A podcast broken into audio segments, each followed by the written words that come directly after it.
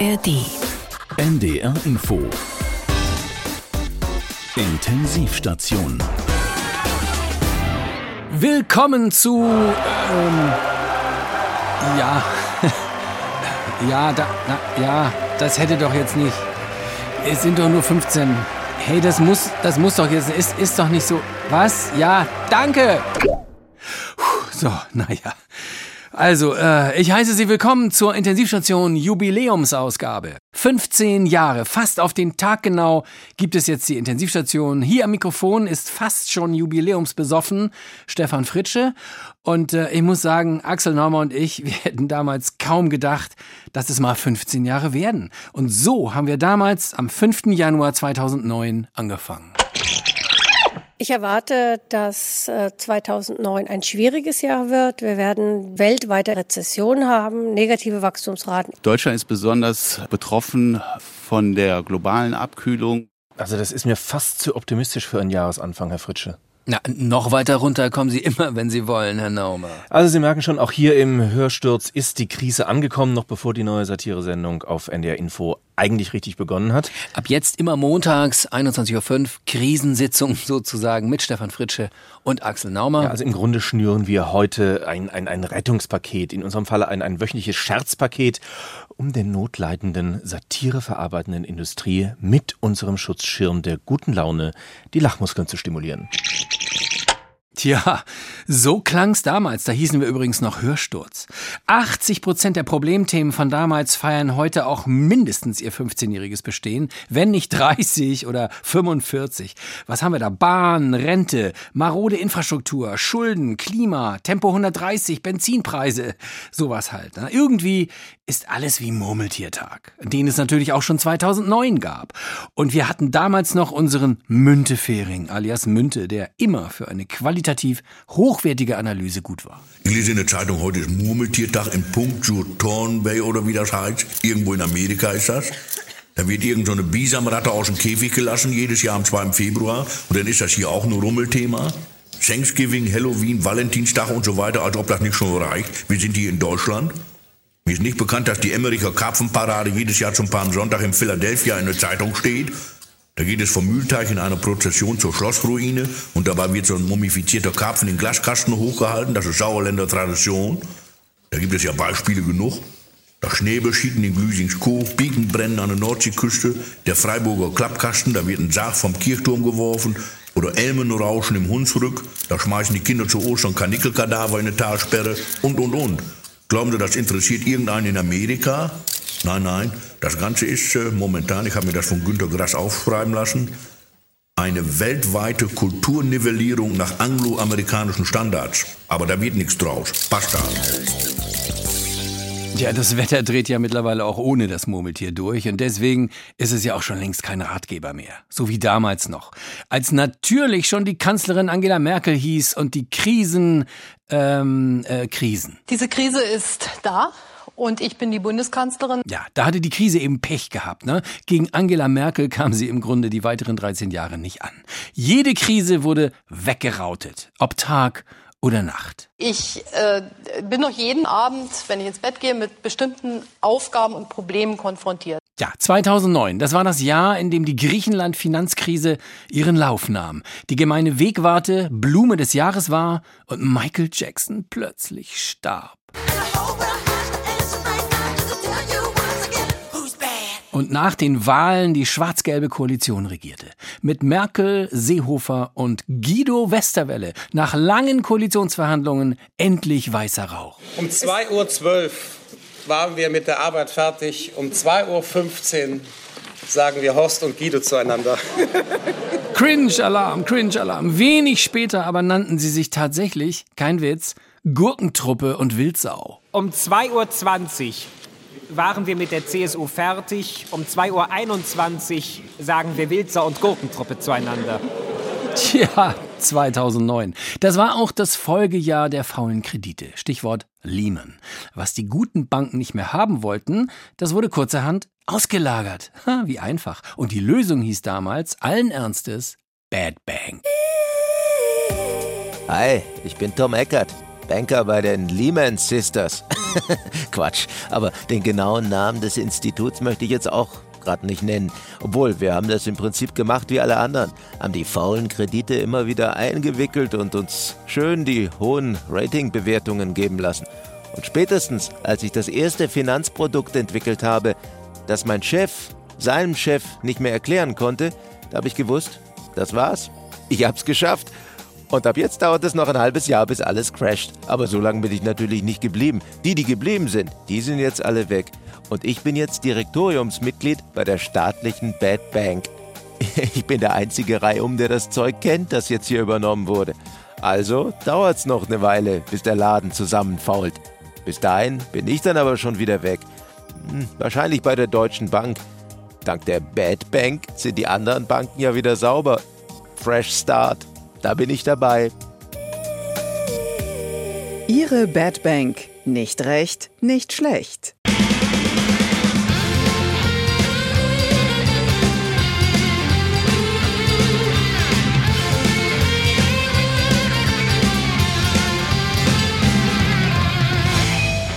Noch was, das uns 2009 natürlich beschäftigt hat.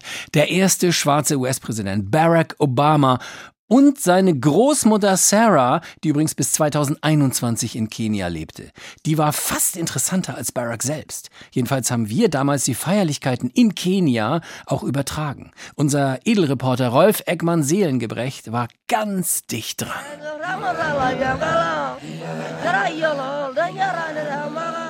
Liebe Zuhörer, ich grüße Sie aus der Residenz Nyangoma Kogelo, wo die Feierlichkeiten vor wenigen Minuten begonnen haben. Die Präsidentin Großmutter hat ihr Anwesen verlassen. Sie wurde von einer Abordnung des Dorfes mit lauten Triumphrufen begrüßt. Jetzt sind wir an einem wichtigen Punkt der Zeremonie angelangt. Der Medizinmann wird mit dem Speer, einem besonders kunstvoll ziselierten, dreimal auf den staubigen Erdenboden stoßen, so will es der Brauch. Dann wird die Präsidentin Großmutter an den Wahlsieg ihres Enkels erinnern und ähm, das Haus Obama gehört ja zum Geschlecht der Luos. Einige dem Stamm besonders verbundene Naturgötter anrufen und sie um Beistand bitten. Eine charmante Geste letztlich in der Parallelität zu einem Tedeum bei den Krönungen der Bourbonen.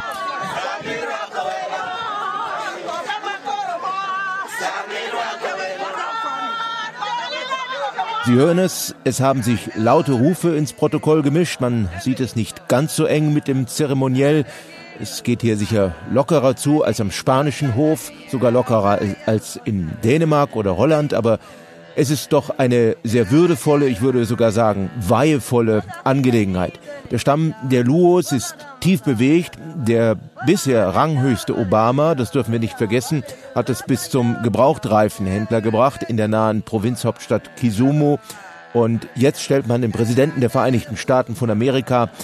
Das Team der ARD konnte heute Nachmittag exklusiv mit der Präsidentin Großmutter sprechen. Hören Sie, was sie ihrem Enkel zur morgigen Thronbesteigung auf dem Kapitol wünscht.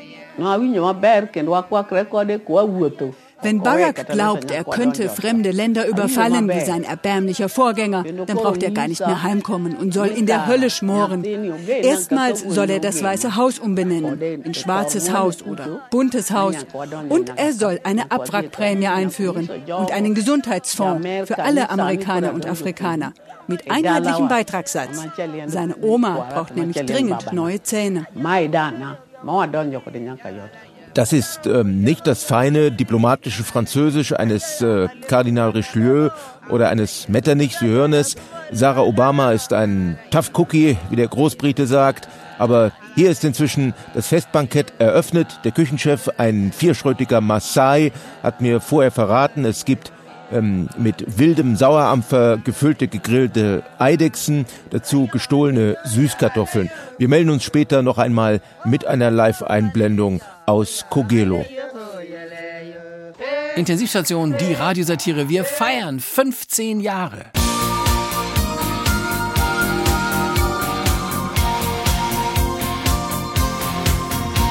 Griechenland hatte echt Glück damals 2010. Beinahe wären sie komplett pleite gegangen. Äh, so waren sie nur pleite. Ne? Und Europa, so wie Wolfgang Schäuble selbst, musste Griechenland quasi mit seinem persönlichen Einkommen retten. Schließlich wollten wir da ja weiter in schöner Atmosphäre Urlaub machen. Ne? Und äh, Wolfgang Schäuble musste äh, nicht nur rechnen. Also die drei Milliarden, die nach der Rechnung, wenn man jetzt ganz spitz, nee, die 53,5 Prozent von drei Milliarden oder noch richtiger, die, die 46,5 Prozent von drei Milliarden. Ja, doch mit der Mathematik. Die kriegen wir noch zusammen. Ja, ja, kein Problem. Ja, ja, ja, Sie lachen. Ne? Welcher Finanzminister muss schon rechnen können? Was? Nee, kochen muss er können. Hallo, liebe Gummis und Mitesser auf NDR Info. Immer wieder bekommen wir Post, in denen uns Mitbürger auf tolle politische Menüs in der Tagesschau hinweisen und nach dem Rezept fragen. Diese Aufgabe erfüllen wir Ihnen natürlich gerne. Darüber besteht Konsens. Ah, ja. Nicht, dass es jemand wieder nicht versteht. Ah, da hören Sie es schon. Zu Gast im Politkochstudio ist heute Wolfgang Schäuble. Er kocht uns heute griechischen Schuldenauflauf im Währungsfonds. Ein kompliziertes 16-Sterne-Europamenü. Ja, klar. Kriegen Sie das hier überhaupt auf die Schnelle zubereitet, Herr Minister? Das ist schon ungewöhnlich ehrgeizig. Viele glauben gar nicht, dass ich das schaffe. Aber das werden wir schaffen. Okay, dann fangen wir mal an. Und da habe ich ihm gesagt, wir machen Schritt für Schritt. Genau. Auf einer gepfefferten Kreditbasis richten wir zunächst einen bunten Geldsalat an. Die Zutaten finden Sie überall, wo es Banken gibt. Und es muss der IWF beteiligt werden? Genau. Und jeder, der sonst noch irgendwo Geld hat. Anschließend pürieren Sie den ganzen Haufen in einem Mixer zum sämigen Darlehensbrei. Dabei nicht vergessen, mit der Zinsmühle immer wieder kräftig nachwürzen. 3%, 4%, 5%, 6%. Da wollen wir einfach mal nicht so sein. Und so bin ich auch nicht. Jetzt geben wir die fertige Insolvenzmasse in einen großen Schuldentopf und lassen sie in einem auf 9,5% vorgeheizten Anleiheofen so lange herabstufen, bis Schuldner und Gläubiger zu einem untrennbaren Klumpen verschmolzen sind. Nur, das muss eben gelingen. Das klappt schon. Es muss. Damit das Gericht zwischendurch nicht verbrennt, sollten Sie immer daran denken, das Ganze von oben reichlich mit Krokodilstränen zu beträufeln. Kleiner Tipp, die bekommen Sie immer zu Marktpreisen bei der Deutschen Bank. Also, ich finde, das riecht jetzt hier schon sehr schön nach Bankrott, Herr Schäuble. Das ist ja auch richtig. Danach sollte man den Schuldenauflauf einige Tage in der Kreditklemme ziehen lassen, damit sich das volle Katastrophenaroma entfalten kann. Hoffentlich bis zum Wochenende. Ja, das wäre schön. Aber wir sollten weitermachen, denn wir sind ja noch nicht ganz fertig. Wir haben ja eine doppelte Aufgabe. Eben. Wir müssen ja auch noch den Rettungsfonds zubereiten. Auch nicht so ganz einfach. Können Sie uns das mal zeigen, Herr Schäuble? Ja, ich glaube, ich äh, kann es und ich bin dazu bereit. Im Prinzip ist alles dazu geeignet, was sich in Deutschland an flüssigen Mitteln finden lässt. Also müssen wir die Mittel auch der öffentlichen Haushalte einsetzen. naja, es nützt ja nichts. Die schütten Sie jetzt einfach alle zusammen in einen Topf, rühren die Mischung unter heftigen Diskussionen einige Tage lang um. Danach muss man nur noch den fertigen Schuldenauflauf aus den heißen Schlagzeilen holen, reichlich mit dem Rettungsfonds begießen und an einem ruhigen Finanzplatz abkühlen lassen.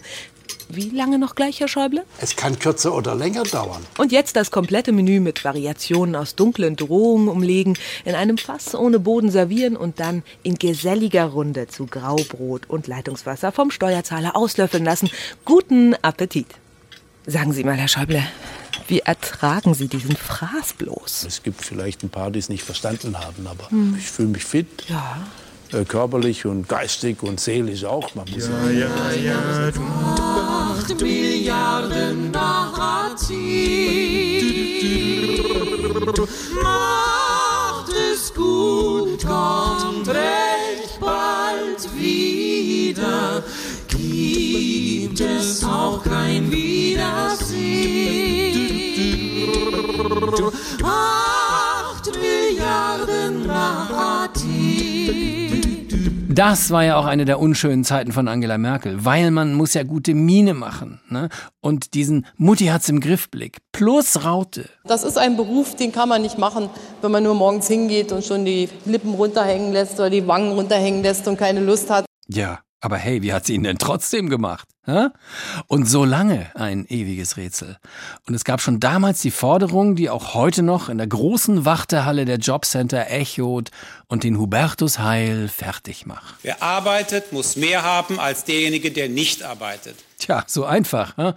Und der, der Geld arbeiten lässt, der muss immer noch mehr haben, als wenn er selbst arbeitet. Zweites Buch Buffett, Vers 7. gab's damals noch nicht. Aber egal. 2010 war übrigens auch die Zeit, als der Missbrauchsskandal in der katholischen Kirche immer größer wurde.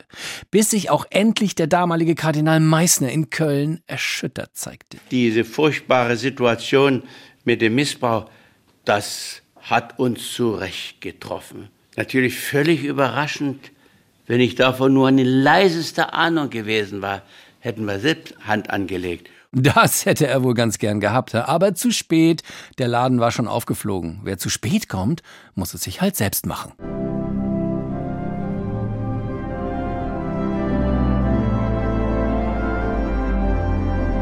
Intensivstation, die Radiosatire. Wir feiern 15 Jahre und schauen auf die Top-Themen der Vergangenheit und die Verlängerung der Laufzeiten der Atomkraftwerke.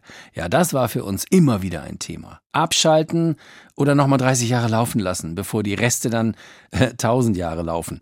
Wir haben dann gedacht, warum kann man nicht auch die Laufzeit von Politikern ähnlich handhaben? Von der Leyen 1. Betreiber CDU. Nun, mir war wichtig, dass wir eine Balance behalten. Die Anlage von der Leyen 1 läuft seit 15 Jahren störungsfrei. Sie gilt als verlässlicher Kaltwasserreaktor und ist wenig überhitzungsanfällig. Ihre Strahlung gilt als intensiv, aber nicht gesundheitsgefährdend. Ihre abgebrannten Lockenstäbe lassen sich problemlos in einem Hannoveraner Mehrfamilienhaus entlagern. Prognose: Laufzeitverlängerung bis 20 Jahre wahrscheinlich. Westerwelle A. Betreiber FDP. Wir wollen die geistig-politische Wende. Der Betreiber hat bereits viel in die veraltete Westerwelle investieren müssen. Gerade in letzter Zeit gab es immer wieder Kritik. Die Anlage Westerwelle A gilt seit Jahren als hitzeanfällig. Seit sie 1994 ans Netz ging, sind zahlreiche Störfälle bekannt geworden. So brannten mehrmals Sicherungen durch, die die Kühlsysteme unter der Kuppel abschalteten typisch bei dieser Art Leichtwasserreaktor. Zudem ist die Endlagerung abgebrannter Worthülsen beim Westerwelle A zunehmend ein Problem. Prognose: Laufzeitverlängerung unwahrscheinlich, baldige Abschaltung unumgänglich. Gabriel A und B.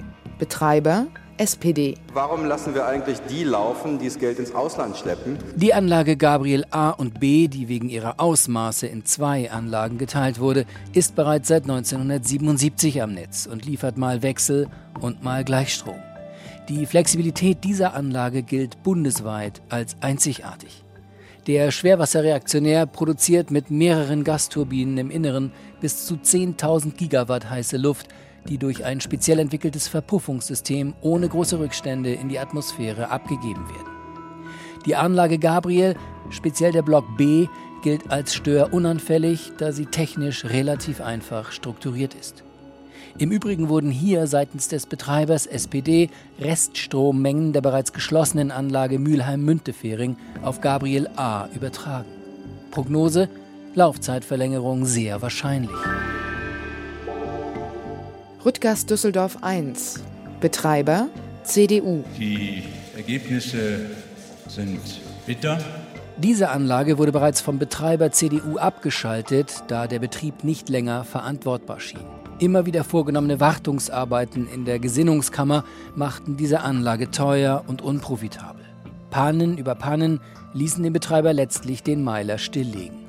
Seine Reststrommengen waren nur noch so gering, dass sich auch eine Übertragung auf andere Anlagen wie Laumann A oder Laschet Block B nicht mehr lohnten.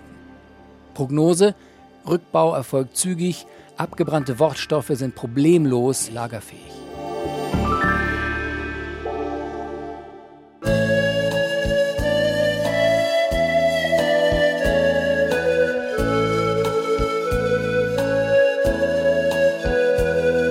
Dann plötzlich hatten wir 2010 bis 2012 einen besonderen Bundespräsidenten. Christian Wulff mit großem Entertainment-Talent. Äh, mich hat beeindruckt äh, die andere Liste von A wie Ausdauer bis C wie Zähigkeit. Ja, lustig. Der zähe Christian mit Z. Ja, der dann medial wegen Vorteilsnahme gejagt wurde, diese aber gerichtlich keinen Bestand hatte. Äh, aber der Rücktritt ließ sich dann halt nicht zurückdrehen. Mit der Bildzeitung und Kai Diekmanns Anrufbeantworter legt man sich besser nicht an. Ja, und ähm, ich muss ehrlich sagen, auch wir in der Intensivstation waren dabei und haben dem Mann übel mitgespielt. Ja, wir entschuldigen uns für unsere gemeinen Satiren und unsachgemäßen Parodien. Aber lustig war es trotzdem. Also, Herr Bundespräsident, Sie wissen, worum es geht. Sie wollen reinen Tisch machen und sich entschuldigen. Sie sagen uns, wie Sie heißen. Bundespräsident. Äh, und dass Sie sich von Frau Gerkens 500.000 Euro geliehen und Bildchef Karl Diekmann beschimpft haben und so weiter. Und bitte sehr. Äh, ja, eben, dass ich Christian Wulff heiße und... Nein, im ganzen Satz. Ich heiße Christian Wulff. Ach so. Also, ich heiße Christian Wulff, bin Bundespräsident und habe von Frau Gerkens einen Kredit über 500.000 Euro bekommen. Davon habe ich für mich und meine Frau Bettina ein Einfamilienhaus in Großburg-Wedel gekauft. Und ich mache gern gratis Urlaub bei reichen Freunden. Und neulich habe ich den Bildchef Kai Diekmann auf der Mailbox beschimpft. Und dafür entschuldigen Sie sich? Ja, und zwar für meine Frau Bettina. Nee, gleich habe ich's. Äh, ja? Für den Kredit von Frau Gerkens. Nee. Na bitte. Klappe, Bundespräsident, Entschuldigung, die erste. So, Herr Bundespräsident, was wollen Sie dem Volk mitteilen? Ja, also, ich heiße Christian Wulff, bin Bundespräsident und ich habe mir 500.000 Euro von Herrn Gerkens geliehen. Von dem Geld habe ich mir dann meine Frau Bettina gekauft. Nee, falsch. War das Geld nicht von Frau Gerkens? Äh, ja, stimmt. Von Frau Gerkens. Also nochmal. Ich heiße Christian Wulff, bin Chefredakteur der Bild-Zeitung und ich habe meine Frau Bettina auf der Mailbox beschimpft. Dann habe ich mir 500.000 Euro geliehen für ein Einfamilienhaus. Für mich und Kai Diekmann. Und dafür entschuldige ich mich. War das jetzt gut? Hervorragend, aber wir hatten ein kleines Problem. Bitte nochmal und ganz locker. Ton läuft. Kamera läuft. Wulff, Entschuldigung, die dritte. Ich heiße Bettina Gerkens. Wie heißen Sie? Bettina. Nee, Bundespräsident. So. Klappe, Entschuldigung, die vierte. Ich heiße Christian, äh, Bundespräsident und mit Frau Gerkens habe ich Urlaub in einem Einfamilienhaus in Großburg-Wedel gemacht. Für 500.000 Euro. Währenddessen habe ich meine Frau Bettina an Kai Diekmann ausgeliehen. Dafür entschuldige ich mich bei meinen reichen Freunden. Danke. Das war's. Noch ein Rücktritt, der für das Land wichtig war. Ein gewisser Karl Theodor plus weitere 25 Vornamen. Dann hinten raus zu Guttenberg musste als Verteidigungsminister wegen einer mangelhaften Doktorarbeit gehen. Nicht bevor er noch rasch die Wehrpflicht aussetzte. Dazu brauchst du ja keinen Doktortitel. Und plötzlich war sie weg. Die Wehrpflicht. Und alles, was uns über die Jahrzehnte begleitet hatte, war weg. Ich hab mich nur noch erinnert an diesen besonderen Satz. Jetzt husten Sie mal bitte. Mit einem Tag der offenen Tür verabschiedete sich das Kreiswehrersatzamt Brackel-Sieb von der Wehrpflicht. Im Rahmenprogramm zeigten ausgewählte Reservisten noch einmal die Höhepunkte aus 67 Jahren Tauglichkeitsprüfung. Dazu gehörte nicht nur Ausmusterungskunst auf allerhöchstem Niveau, wie etwa die perfekte Darstellung eines chronischen Hüftleidens oder ein täuschend echter Ohnmachtsanfall nach drei Kniebeugen. Nein, mit Tränen in den Augen verfolgte das medizinische Standortpersonal auch traditionelle Höchstleistungen aus dem Kürprogramm unter Leitung von Stabsarzt Niemöller, etwa das einbeinige Nackthüpfen durch den Untersuchungsraum bei gleichzeitigem Zuhalten von Ohren und Nase. Immer wieder eine Riesengaudi für alle Anwesenden. Für die Nummer hätte ich jedes Mal Eintritt nehmen können, musste Dr. Niemöller unter Lachkrämpfen zugeben. Nebenan ein Leckerbissen für die Freunde des absurden Schauspiels. Hier tagte der Festausschuss Kriegsdienstverweigerung noch einmal in Originalbesetzung und präsentierte die schönsten Fragen zur Gewissensprüfung im Rahmen der Spielshow Wer wird Legionär? In nostalgischer Atmosphäre im schmucklosen Verhörraum konnte man sich auf einem hölzernen Küchenstuhl noch einmal den kniffligen Fragen von Oberregierungsamtsrat Nordheimer stellen. Sie machen einen nächtlichen Waldspaziergang mit ihrer Freundin, plötzlich Plötzlich brechen Teile der nordkoreanischen Armee aus dem Unterholz und machen sich ungefragt über ihre Begleitung her. Sie haben zufällig einen Raketenwerfer, eine Handgranate sowie eine Maschinenpistole dabei. Wie verhalten sie sich? Richtig, die Älteren werden sich erinnern. Antwort C war die korrekte Lösung. Ich diskutiere mit den Angreifern sensibel dieses Vorhaben und lese anschließend aus der Bibel vor. Und wieder musste, diesmal unter dem Gelächter des Publikums, der Standort-Quizmaster zähneknirschend auf zwei Jahre Arbeiter-Samariter-Bund entscheiden. Im Intercity Manfred Wörner, einem stilvoll ramponierten Sonderzug, ging es zum Abschluss noch einmal Richtung Ruhrgebiet. An Bord 600 Paletten Dosenbier und zahllose tragbare Abspielgeräte mit den Hits der 70er, der 80er und dem nervigsten von heute. Und dann galt es, mit 3,2 Promille mehr oder weniger zielsicher in die winzigen Abteilaschenbecher zu erbrechen und dabei in der Sprache Adolf Tegmeyers die lustigsten Anekdoten aus dem Zielstandort zum Vortrag zu bringen, bevor dort ein letztes Mal die Inhalte ungeordneter Spinde aus den Stubenfenstern flogen und mit diesem Nachruf auf die allgemeine Wehrpflicht zurück ins Studio.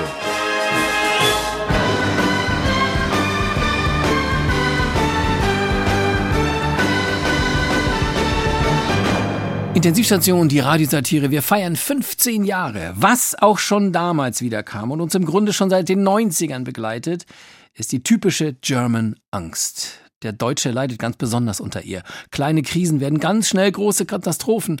Aber damals, 2011, gab es endlich ein wirksames Medikament dagegen. Wir leben in schweren Zeiten. Zeiten, in denen überall die German Angst umgeht. Angst vor Dieselsteuer. Angst vor neuen Windparks vor dem Haus. Angst vor neuartigen Stromleitungen.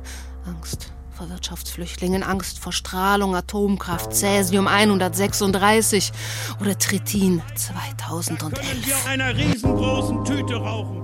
Die German Angst geht um in Deutschland. Eine unheilbare Krankheit, die sich nur schwer behandeln lässt. Die German Angst verwandelt Mücken in Elefanten, wenig später dann in Mittelgebirge. Sie verklebt Synapsen im Hirn und führt zu Psychosen in Wort, Bild und Bild am Sonntag. Die Bundesregierung hat dies erkannt und für das deutsche Angstvolk eigens einen Angstkiller und Stimmungsaufheller verteilen lassen. Frühlingszeit ist Aufschwungzeit. Brüder Labertol Forte als Psychopille, Wortsalbe, als Akustikzäpfchen oder als Tonaltunikum zum Einführen ins Mittelohr. Schon in kleinen Dosen unmittelbar wirksam. Der Aufschwung ist wie ein guter Osterzopf. Je länger er geht, desto breiter wird er. Kurz nach der Einnahme fühlen sie sich gleich viel besser. Die German Angst schwindet und ein tiefenpsychologischer Positivismus macht sich breit. Das ist eine gute Bilanz, auf der wir weiter aufbauen können. Brüder Labertol Forte, übrigens auch schon bei Kindern anwendbar. Wir sind in einer Aufwärtsspirale. Leistung lohnt sich wieder. Brüder Labertol Forte, morgens zwei, mittags zwei, abends zwei. Rezeptfrei in Ihrer Bundesregierung. Nicht anwenden bei Neigung zu Realismus, gesteigerter Faktenkenntnis sowie auftretender Überreaktion bei offensiver Übertreibung. Ich glaube, das Zeug gibt's heute gar nicht mehr. Wäre auch viel zu teuer, zahlt auch keine Kasse. Aber bald gibt's ja zum Glück die relaxten Cannabis-Clubs. So, Intensivstation hier mit Stefan Fritsche. Wir feiern 15 Jahre.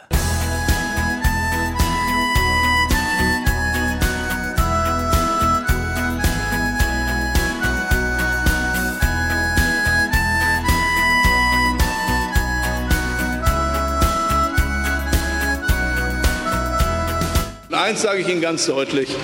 Nur weil jemand liberal ist, ist er noch lange nicht geisteskrank. Tja, ein Satz für die geschundene liberale Seele.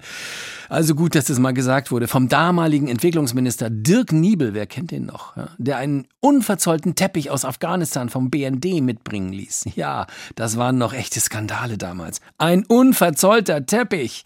Wo kommen wir denn da hin? Und was sollen die Schleckerfrauen davon denken, ja? Die sich nie einen Teppich leisten konnten und am Ende durch die Schleckerinsolvenz arbeitslos wurden. Ja, die Schleckerfrauen. Sie gingen als sogenannte Schleckerfrauen in die Geschichte ein. Als Frauen, die den toughesten Job in Deutschland hatten. Denn sie kämpften sich durch, trotz übler Arbeitsbedingungen. Sie waren quasi Arbeitsmärtyrerinnen. Eine Auffanggesellschaft ist unnötig. Schleckerfrauen muss niemand auffangen. Schleckerfrauen sind die härtesten Drogeriemarktverkäuferinnen der Welt. DM-Frauen oder Rossmann-Frauen? Alles nur Sissis. Schleckerfrauen verkaufen sogar dort Drogerieartikel, wo selbst US Marines schreiend Reis ausnehmen. No, Telefon zur Polizei haben wir nicht gebraucht. Wir hatten ja unsere Drogeriekampfmittelausbildung. Wie baue ich aus feuchtem Toilettenpapier einen Flammenwerfer? Wie mache ich Leute mit Wattestäbchen kampfunfähig und so Sachen? Wer in den Schleckermarkt ging, wusste genau, hier herrscht ein anderer Wind. Mit verstecktem Mikrofon haben wir noch vor kurzem gefilmt, welchen Respekt ein gewaltbereiter Neonazi vor einer Schleckerfrau hat. Exklusive Bilder, die nie zuvor im Radio gezeigt wurden. Hey, Schlampe, wo sind denn hier die Glatzenrasierer? Was willst du denn, du Vollhang? Hast du vergessen, wie man Schleckerfrauen korrekt anredet? Äh, Katzenfutter hätte ich gern, gnädige Frau. Na also, da links neben dem Hamster-Shampoo. Neben herausragenden Softskills verfügen Schleckerfrauen über viele weitere Fähigkeiten, nach denen Personalabteilungen rund um den Globus händeringend suchen. Strategisches Denken mit Schwerpunkt urbanes Überleben, bedingungsloses Befolgen fragwürdiger Befehle auf engstem Raum unter ständiger Überwachung, Kommunikation in sechs Millionen unterschiedlichen Dialekten, Nahkampferfahrung mit Rentnern. Qualifikationen für die drei härtesten Arbeitsplätze der Welt. Drogeriemärkte, U-Boote und Bankfilialen. Ein Ausbilder der US Navy. Oh well, wir haben Schleckerfrauen auf unseren Atomo-Booten eingesetzt. Ich habe nie bessere Leute gehabt. Die sind klein, flexibel, halten den Laden zusammen, wissen, wo was steht und vor allem, wo was hin muss. Und die erkennen russische U-Boote am Geruch des Rasierschaums der Mannschaft. Also absolute Topkräfte, die als Kindergärtnerinnen echt verschenkt werden. Die Schleckerfrauen. Eine Spezialtruppe, die Jobs erledigt, bei denen alle anderen hinschmeißen. Tja, gibt's heute nicht mehr. Heute ist eher Vier-Tage-Woche bei doppeltem Lohn plus Work-Life-Balance in der Generation Z. Oder um es kürzer zu sagen, Bürgergeld.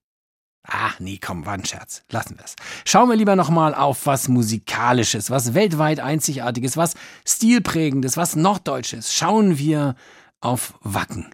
Das größte Heavy-Metal-Festival der Welt. Einmal im Jahr. Was? Sie waren noch nicht da? Dann hier mal ein 60 Sekunden Schnellkurs. Wacken! Wacken! Alter, bin völlig heiser. Acht Kisten Bier, alles leer.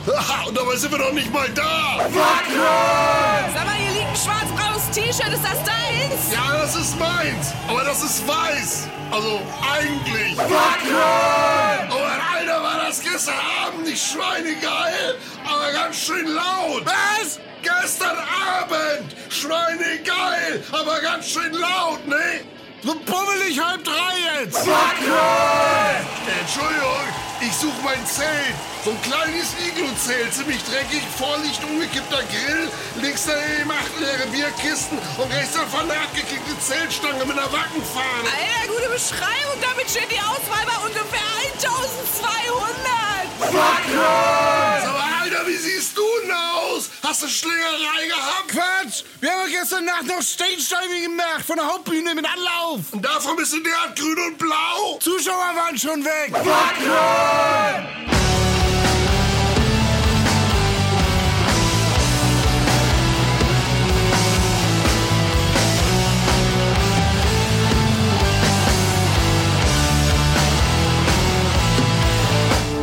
In den letzten 15 Jahren wurden wir immer wieder Zeuge von Streiks. Die dauerten manchmal so lange, dass es Auswirkungen auf, ähm, sagen wir, den Alltag der Streikenden hatte.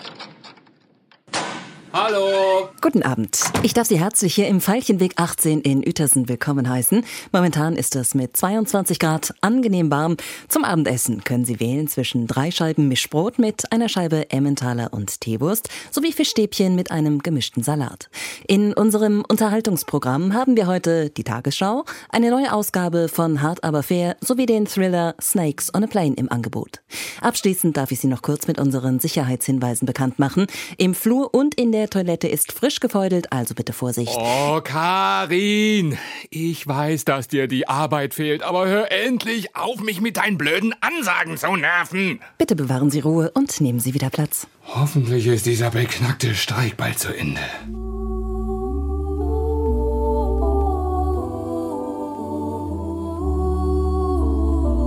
Um Himmels Willen, wo kommen wir denn hin, wenn wir völlig humorlos sind? Ja, eben. Damit kommen wir zur SPD. ja, die SPD wurde und wird ja doch eher als humorlos bezeichnet. Von Scharping über Beck, Gabriel und Nahles.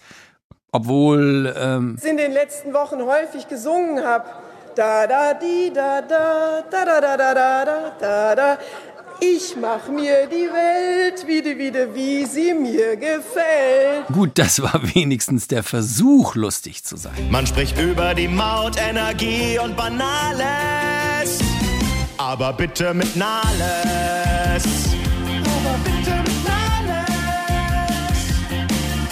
Sie schwatzen und schwarzen und dann tun sie so. Aha. Oh yeah. Als gäb's Differenzen mit der CDU. Aha.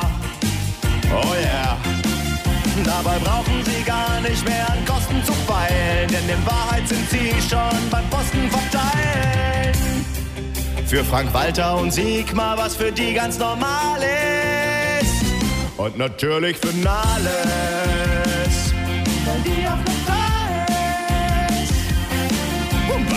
Ehe für Schwule wird auf Härte gemacht. Aha. Oh yeah. Und später im kleinen Kreis wird drüber gelacht. Aha. Oh yeah.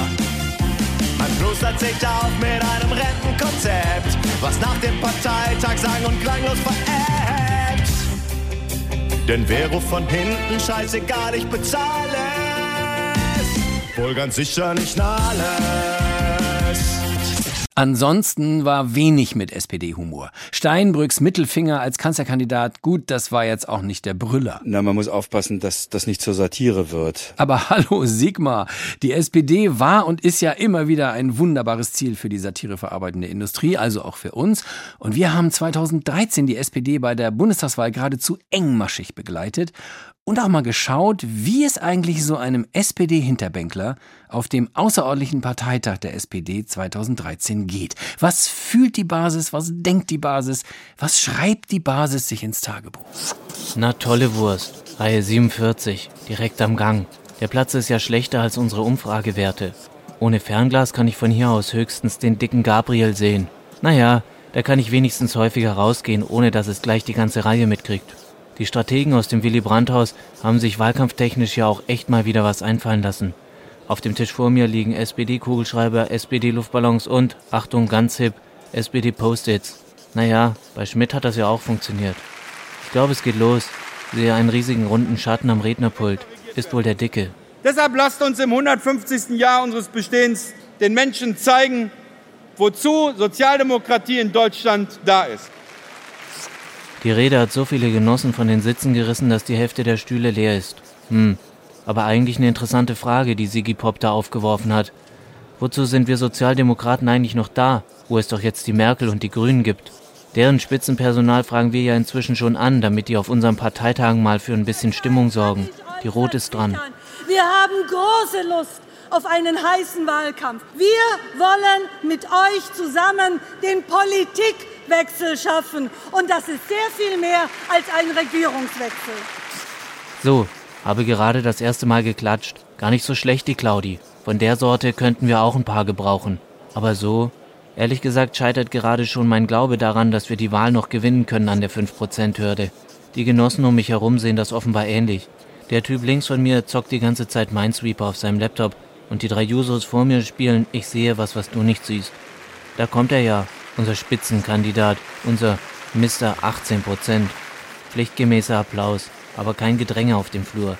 Niemand will Peer auf dem Weg zur Bühne die Hand schütteln. Für die Kameras übernehmen das die Sicherheitsleute. Sie bilden eine enge Traube um Peer und strecken ihre Hand nach ihm aus. Ob das echt wirkt? Na, mal kurz reinhören, was er zu sagen hat. Ich will Kanzler der Bundesrepublik Deutschland werden. Oh, alle klatschen. Muss wohl auch mitmachen. War aber eine kurze Rede. Ach so, da kommt wohl noch was. Wir stehen für weniger Ellbogenmentalität, weniger Ego. Wir stehen für mehr Zusammenhalt in dieser Gesellschaft. Kurz gefasst, es geht um mehr wir, weniger ich.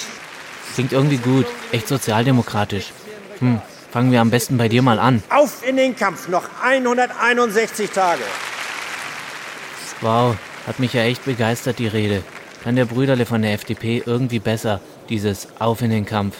Der große Wurf war das nicht. Die Stimmung in der Halle erinnert auch irgendwie eher an ein Heimspiel vom VfL Wolfsburg. Aber das sage ich dem Fernsehteam, das mich interviewen will, so natürlich nicht. So, hab den Fernsehfuzis gesagt, was sie hören wollten. Tolle Rede, Peer ist der Richtige, wir reißen das Ruder nochmal rum und abgerechnet wird am Ende. Packe meine Sachen. Nächste Woche dann Kulis und Luftballons verteilen in der Fußgängerzone. Bin jetzt echt richtig heiß auf den Wahlkampf. Oder? Das ist SPD. Begeisterung zwischen den Zeilen. Emotion pur.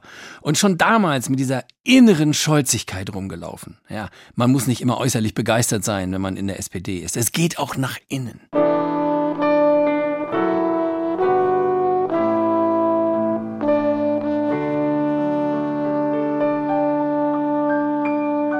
Wir werden demnächst eine Straßenbenutzungsgebühr einführen. Mit mir wird es eine Maut äh, für Autofahrer im Inland nicht. Okay. Alles, was wir vorhaben, ist im Einklang mit EU-Recht. Dann brauchen wir auch in Deutschland eine Maut. Also zu meinen Projekten gehört sie nicht. Also es gibt eine Koalition am Ende, wenn Sie die Mehrheit haben. Mit, mit der Maut. Gebt da richtig intensiv Gas.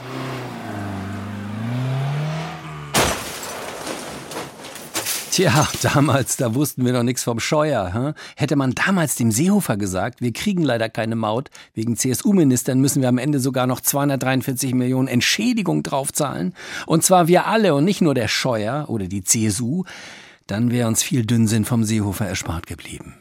Ich habe Kokain zu mir genommen. Ich muss auch ganz klar sagen, hier handelt es sich um gelegentliche Einnahmen im privaten Bereich. Ja, das war lustig von Christoph Daum. Koksen und trotzdem einer Haaranalyse zustimmen. Die Haaranalyse, die ich habe machen lassen, muss man im Nachhinein sagen, das war ein Fehler. Oh. Tja, das war Comedy pur. Ausspähen unter Freunden, das geht gar nicht. Ah ja, ja, da hatte sich die amerikanische Sicherheitsbehörde NSA einen Spaß erlaubt und die Kanzlerin abgehört und überwacht. Ja, das war wirklich lustig. Das hätten auch wir mal tun sollen, denn dann wäre schneller klar gewesen, warum hier im Land so ein Stillstand herrscht. Ja gut, unsere Geheimdienste sind ja auch nicht die, die als erstes was wissen, wenn überhaupt. Überhaupt nicht geheim ist aber seit 2013 die Suche nach einem neuen Atommüllendlager. Ja, Sie wissen ja, Atommüll lässt sich nicht so einfach nach Afrika entsorgen wie Elektroschrott oder Plastikmüll. Da sagt der Afrikaner mal schnell, wat, hier scheint die Sonne genug, ich brauche hier keine weitere Strahlung, ne? Nein, nein, nein. Das ganze Zeug muss bei uns unter die Erde. Aber wo? Ja, endlich gab es damals aber ein Atommülllagersuchgesetz. Ein jahrzehntelanger Prozess ist jetzt im Gange. Jetzt wird fair gesucht. Äh, außer in Bayern, die haben schon abgewunken. Aber sonst super. Es ist ein guter Tag für die Republik. Die Kommission ist frei.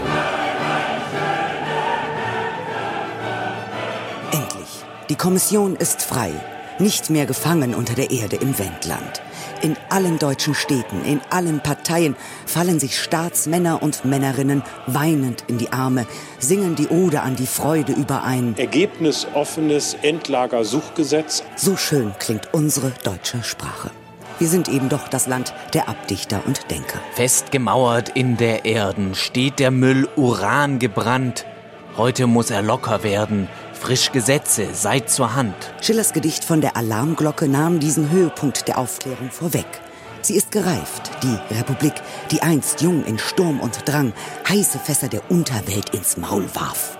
Kaum schlagen sich die Götter 30 Jahre lang gegenseitig den Hinterkopf blutig, tritt leuchtend Denkvermögen zutage, wie kontaminierte Salzlauge. Wir wollen uns alle miteinander große Mühe geben. Mit dem Geist, wie er heute sichtbar geworden ist. Und es soll nicht mehr der Geist sein, der stets verneint. Überall wollen wir ihn nun suchen. Auerbachs Keller, in dem die Fässer liegen für theologische Zeiträume von 100.000 Jahren oder gar einer Million Jahre bis etwa 2031. Überall ein Wort, das etymologisch Bayern und Hessen nicht einschließt. Überall werden bald fleißige Wichtel Gänge ins heimatliche Gestein schlagen. Nach nachvollziehbaren Kriterien. Wissenschaftsorientiert. Wissenschaftlich fundiert. So wie niemals zuvor sollen die Männlein nach der mythischen germanischen Höhle suchen, die für alle Zeiten unerschütterlich bleibt. Und damit der Leser der unendlichen Geschichte nicht enttäuscht ist, dass jener Ort sich am Ende als die ehemalige Fabrik schräg gegenüber entpuppen wird, ist jedes Kapitel der abenteuerlichen Suche transparent, offen und transparent. Alles transparent. Transparent. So transparent und öffentlich wie möglich. Offen, transparent. Überaus durchsichtig ist also die Handlung der Tragödie zweiter Teil mit dem Titel Das sicherste Endlager. Ohne Überraschungen, Wendungen und Höhepunkte, damit uns schon nach wenigen Minuten die Augen zufallen und wir selig träumen von einer parteiübergreifenden Müllkippe, die das Atom als Ganzes verschlingt, in einem gewaltigen, riesigen. In einem breiten Konsens. Einem nationalen Konsens. Im Konsens. Konsens. Konsens. Sollte die Dichtung des Endlagers unvollendet bleiben, ertrinken wir eben schlafend in lieblicher Konsensmilch.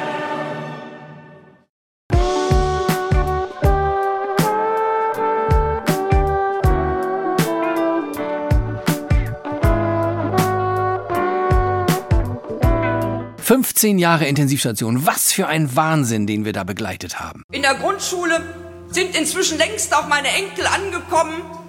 Drei Enkel in vier Grundschulklassen.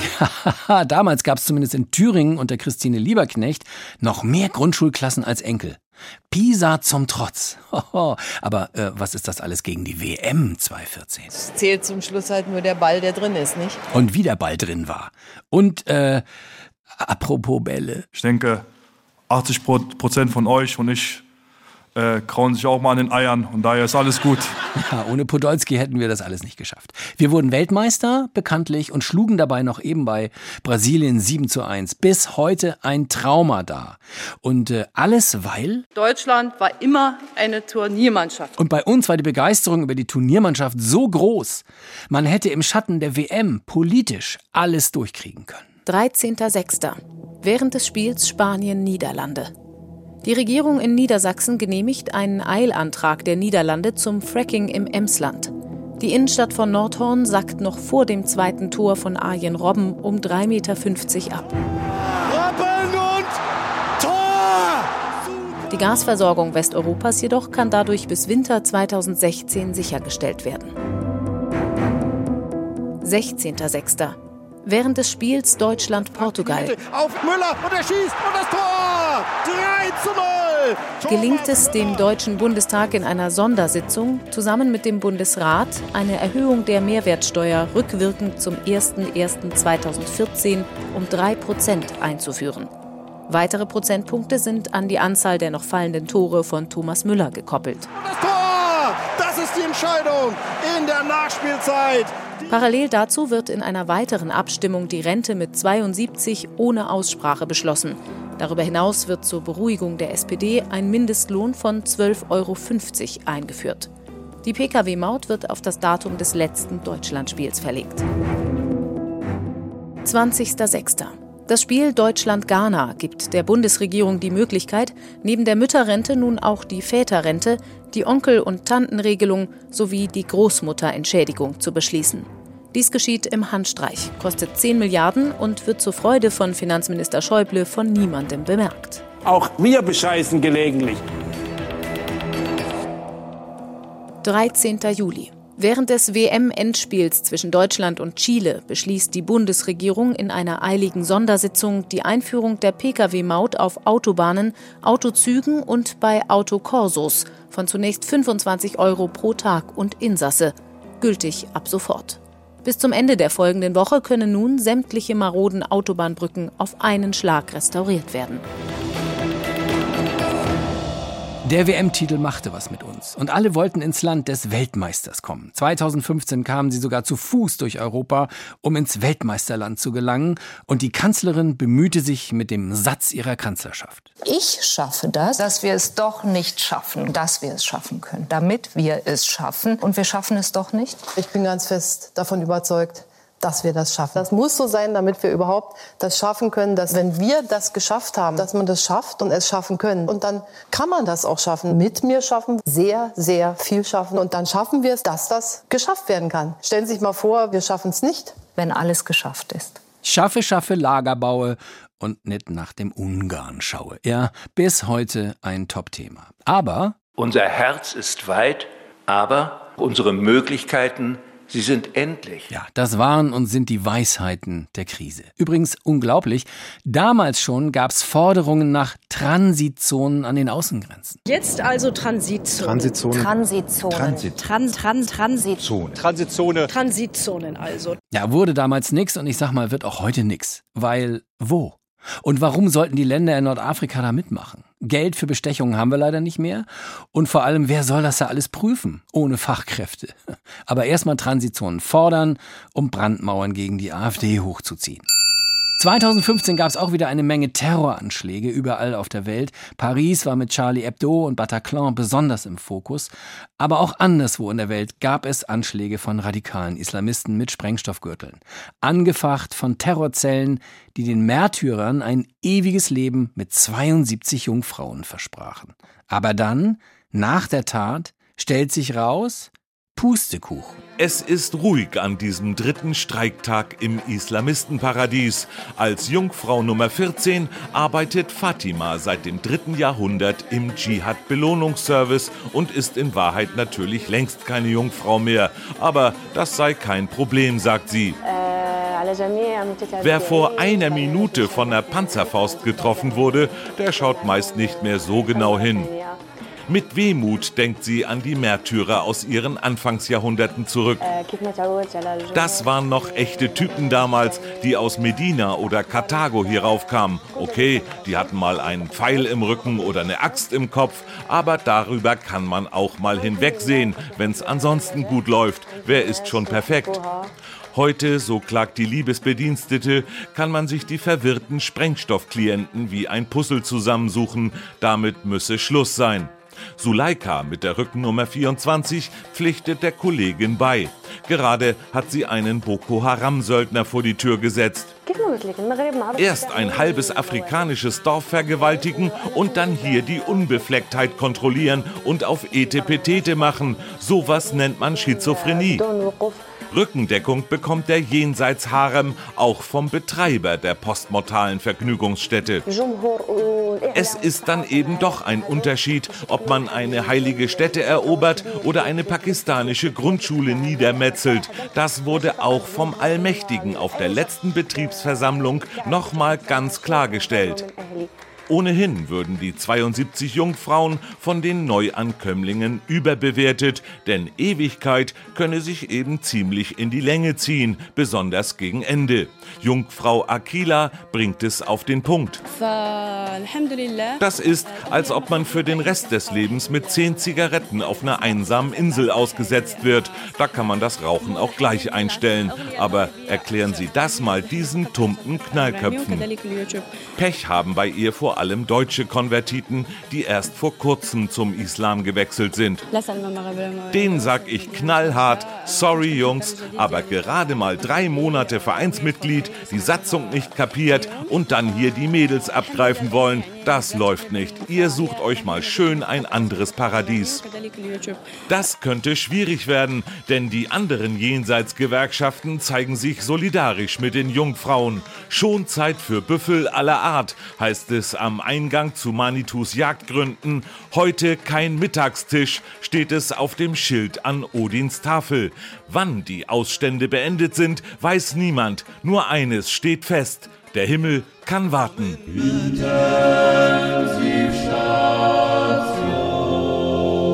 Der Umgang mit dem Islam und Islamisten war auch für uns in der Satire-Redaktion stets nicht leicht. Ähm, wir haben immer geschaut, steht unser Auto nach der Sendung noch da, wo wir es abgestellt hatten? Kommen wir noch nach Hause? Weiß der Islamist, wo meine Tochter in die Kita geht? Klar, das war vielfach unbegründet, aber wir hatten hin und wieder, hm, Angst.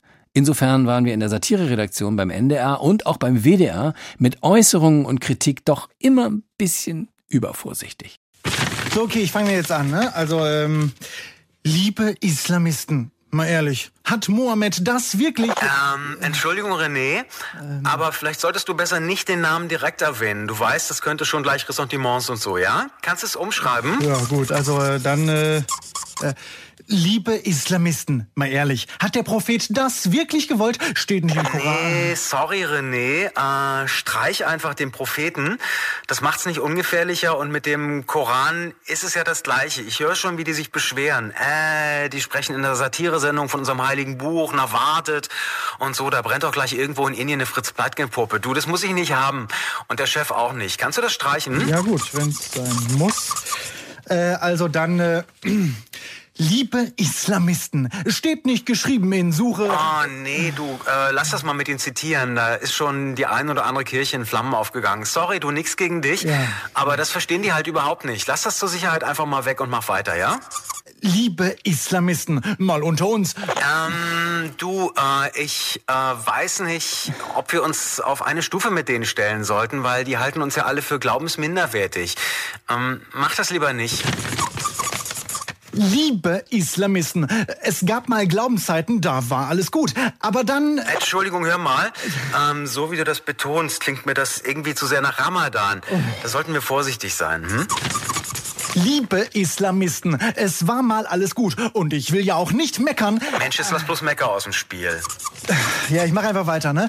Aber wir könnten doch alle Jetzt erwähne doch noch Allah. Du willst uns für alle umbringen, was? Reicht dir die Kohle nicht, die wir in den Hals schieben? Ich glaube, es hakt. Komm, streich das alles und lies bitte noch mal. Ja, natürlich. Also, ähm, liebe Islamisten, alles gut. Weitermachen. Ja, klasse. Ähm, ich denke mal, jetzt ist es rund, du. Ähm, danke.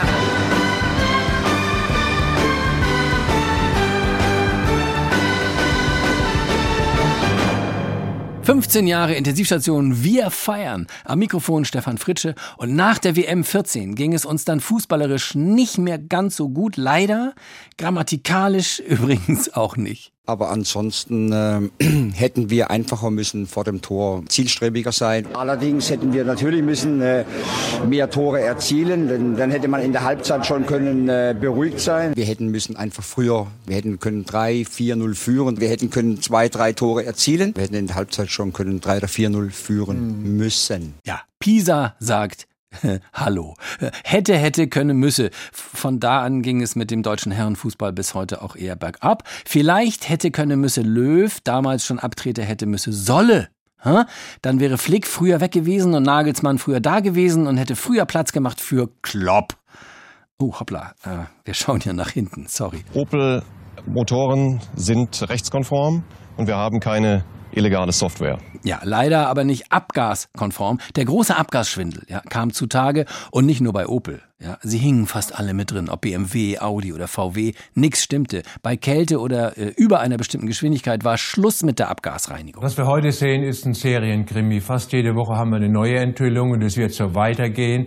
Äh, der Diesel überschreitet bei im Prinzip allen und das hat auch äh, das äh, Kraftfahrtbundesamt gezeigt in seiner Untersuchung, die zulässigen Werte, die wir heute haben. Und keiner wusste was. Keiner in den Firmen konnte sich das im Grunde erklären, wie sowas plötzlich zustande kommen konnte. Es war der frühe Abend des 16. Mai, als Techniker der Adam Opel AG erstmals dem geheimnisvollen Weg des Diesels folgten. Doch an den Einlassventilen geriet die Mission ins Stocken. Bis hierhin schien alles in Ordnung, aber wie es danach mit dem Treibstoff weitergeht, ist unklar. Nicht auszuschließen ist, dass der Diesel in eine Art Verbrennungsvorgang gerät, der einen Kreisprozess in Gang bringt. Es ist nicht zuletzt der laufende Motor, der für diese Theorie spricht. Doch was hinterher mit den Abgasen geschieht, weiß niemand. Der Legende nach gelangen sie in ein unzugängliches Labyrinth von Schläuchen, Rohren und Abzweigungen, das seine Geheimnisse nicht preisgeben will. Verzweifelt suchte man nach den Konstruktionsplänen für die Abgasreinigung des Corsa Diesel, zuletzt vergeblich in einer Tropfsteinhöhle bei Rüsselsheim. Doch aus einem eilig verlassenen Ingenieurbüro ist ein Papyrus der Konzernleitung überliefert.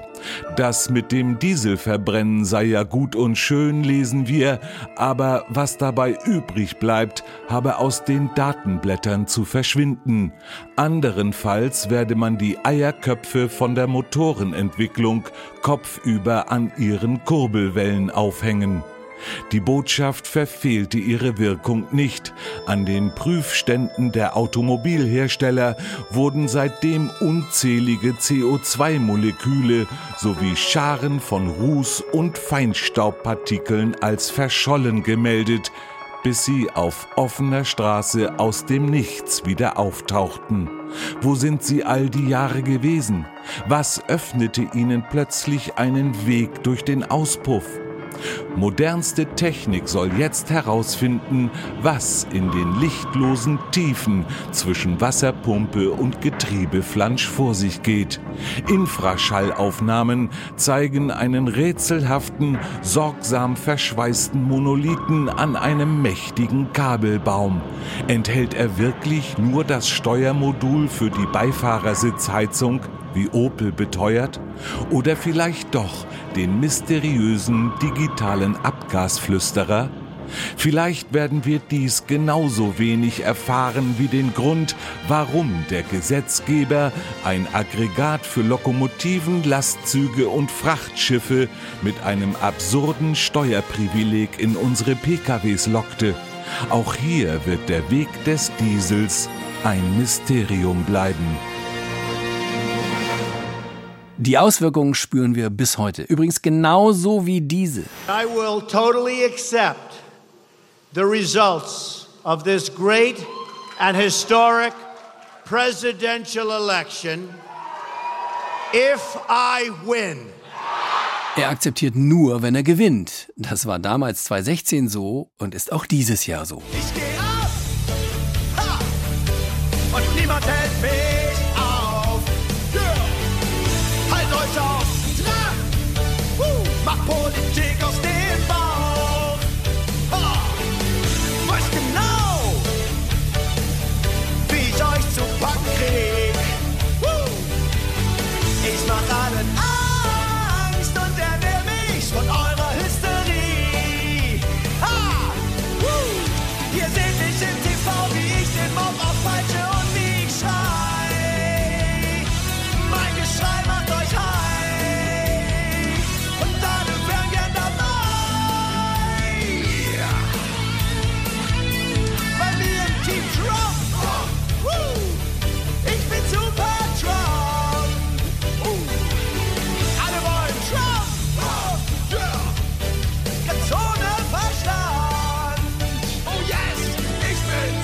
Geschichte wiederholt sich? Mal sehen. Thorsten Albig, Ministerpräsident in Schleswig-Holstein, wiedergewählt. Hannelore Graf, Ministerpräsidentin in Nordrhein-Westfalen, wiedergewählt.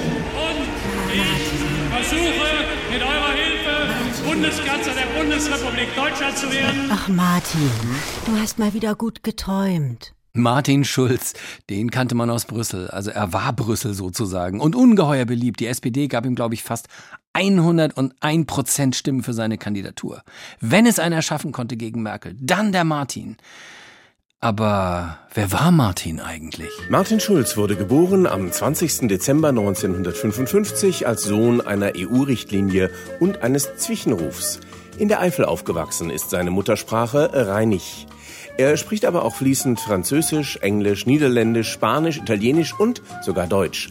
Schulz hat zudem gute Kenntnisse in Europäisch und in Diplomatensprache. Das Gespräch war offen und konstruktiv. Das ist eine Formulierung, die wird immer dann in solchen Konferenzen, Pressekonferenzen gewählt, wenn man sich gestritten hat. Bei Gelegenheit spricht Schulz auch ganz passabel Klartext. Und im Fall, dass es äh, krachen muss, da muss es halt in Würde krachen. Aber es war ein weiter Weg von Würselen bis Brüssel. 124,93 Kilometer Luftlinie genau.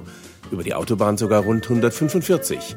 Aber auch sonst. Denn der kleine Martin hatte ein bisschen Probleme in der Schule. Wie sein späterer Kollege Steinbrück. Ihr solltet wissen, dass ich nach einer längeren Schulzeit auch meinen Abschluss auf einem Wirtschaftsgymnasium gemacht habe. Ja, ich hielt viel von G10. Mit dem Fachabitur in der Tasche arbeitete sich Martin Schulz hoch vom Taschenbuchhändler zum Buchhändler, dann zum Buchhalter der SPD-Europapolitik. Sehen Sie, es gibt äh, in der Politik Menschen, die haben die Auffassung, dass 100 Prozent von nichts mehr ist als 1 Prozent von etwas. Und so wurde Schulz nicht mal 1% Kommissionspräsident, sondern Juncker. Er blieb aber 100% EU-Parlamentspräsident, obwohl er häufig auch andere Jobangebote hatte. Signor Schulz, so che in Italia... Signor Schulz, in Italien gibt es einen Produzenten, der einen Film über Konzentrationslager dreht. Sie wären perfekt für die Rolle des Aufsehers, des Capo. Schulz reagierte trocken, was er als Alkoholiker auch ist.